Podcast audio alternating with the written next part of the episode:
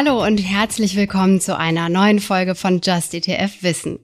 Ihr hört es schon, eine neue Stimme. Ich bin Susanne, neue Podcast-Host und seit Oktober im Team von Just ETF. Unsere Mission ist, dich mit allem zu versorgen, was du über ETFs wissen musst, um zu investieren. Ich freue mich sehr, an Bord zu sein und dich in die Welt der ETFs mitzunehmen. Heute geht es um Market Timing. Vielleicht fragst du dich, ist jetzt gerade der richtige Zeitpunkt, um in ETFs zu investieren? Im Moment läuft es an der Börse ja nicht besonders gut. Viele haben Sorgen vor einer Rezession. Der Internationale Währungsfonds geht zum Beispiel davon aus, dass die deutsche Wirtschaft nächstes Jahr um 0,3 Prozent schrumpfen wird.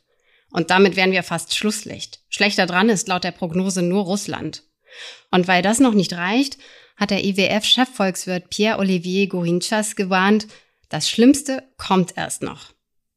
Ich kann verstehen, wenn dich diese schlechten Nachrichten verunsichern und du dich fragst, was mache ich jetzt?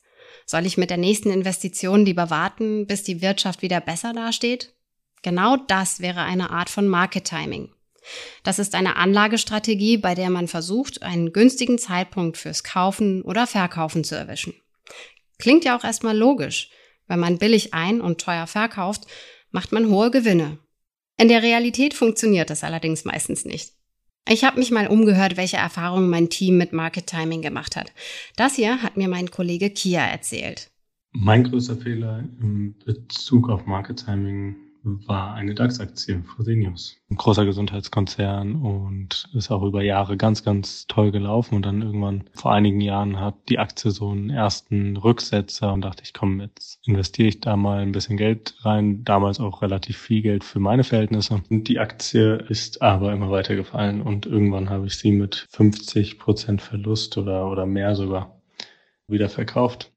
Wenn du privat anlegst, hast du das Problem, dass die Märkte extrem schnell reagieren, weil sie sehr transparent sind.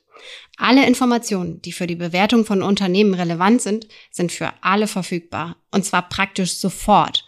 Sobald es eine neue Information gibt, verbreitet sie sich extrem schnell unter allen Marktteilnehmern, die darauf reagieren und kaufen oder verkaufen. Und der Kurs passt sich an. Damit zu halten, keine Chance.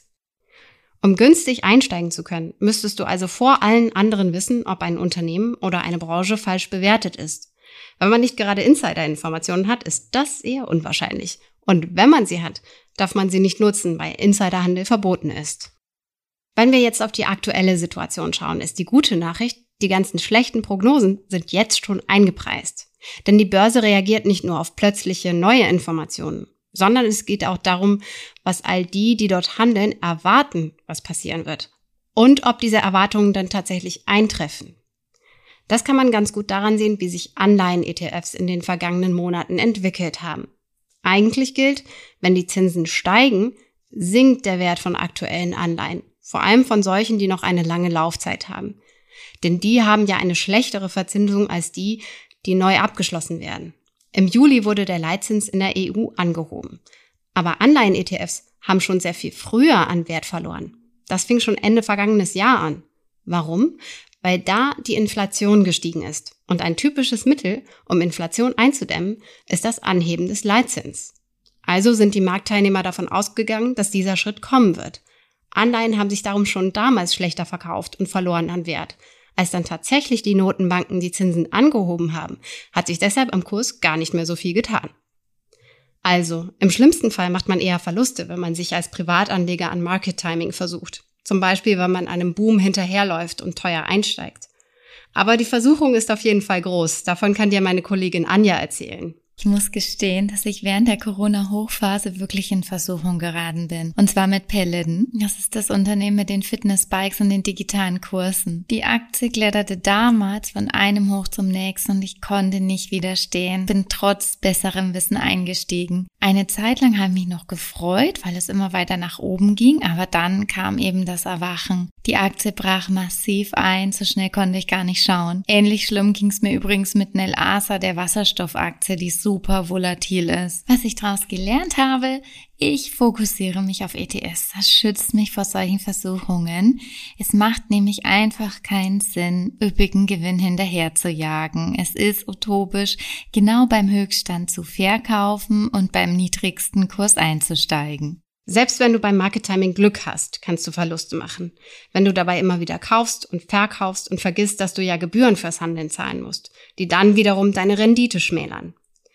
Für dich heißt das, lass dich nicht verunsichern. Wenn du gerade investieren willst und kannst, dann mach das. Egal wann man die Frage nach dem besten Einstiegszeitpunkt stellt. Die Antwort lautet für ETF-Fans eigentlich immer jetzt. Falls du dich trotzdem unwohl dabei fühlst, in der aktuellen Situation zu investieren, gibt es einen Trick. Und zwar investierst du nicht die ganze Summe auf einmal, sondern teilst sie auf und streckst sie über einen bestimmten Zeitraum. Zum Beispiel, indem du einen Sparplan einrichtest. Nehmen wir an, du hast eine Steuerrückzahlung bekommen und willst 1200 Euro in einen ETF stecken. Dann kannst du statt einer Einmalzahlung auch ein Jahr lang jeweils zum Anfang des Monats 100 Euro investieren. Den meisten Menschen fällt es anfangs leichter, kleinere Summen zu investieren. Außerdem kannst du dich auf diese Weise ein Stück weit selbst überlisten. Wenn die Kurse steigen, kannst du dich freuen, weil du am Anfang billig eingestiegen bist. Wenn sie fallen, profitierst du davon, dass du günstig nachkaufen kannst. Allerdings ist das bei so kleinen Summen eher ein psychologischer Effekt. So oder so braucht man aber gerade starke Nerven und Durchhaltevermögen. Anders als 2020, als die Wirtschaft wegen Corona eingebrochen ist, wird sie sich diesmal wohl nicht so schnell wieder erholen. Deshalb ist es wichtig, sich immer wieder daran zu erinnern. Bei ETFs geht es um langfristiges Investment. Egal wie schlecht der Einstiegszeitpunkt in den vergangenen Jahrzehnten war, spätestens nach 15 Jahren hat sich der MSCI World beispielsweise von Krisen erholt. Anders gesagt, Time in the Market beats Timing the Market. Wenn du wissen willst, wie du so einen ETF-Sparplan anlegst, schau doch auf unserer Webseite justetf.com nach. Da findest du alles, was du wissen musst. Und du kannst, wenn du dir einen ETF ausgesucht hast, auch direkt über uns ein Depot eröffnen und loslegen. Wenn dir der Podcast gefallen hat, lass uns doch ein Abo da. Und wir freuen uns natürlich auch über eine gute Bewertung auf Spotify, Apple Podcast oder in der Podcast-App deiner Wahl. Vielen Dank an Anja und Kia sowie Thomas fürs Fact-Checking und Johannes für die Post. Du hörst Just ETF, den Podcast mit mir, Susanne. Dir viel Erfolg beim Anlegen und bis zum nächsten Mal.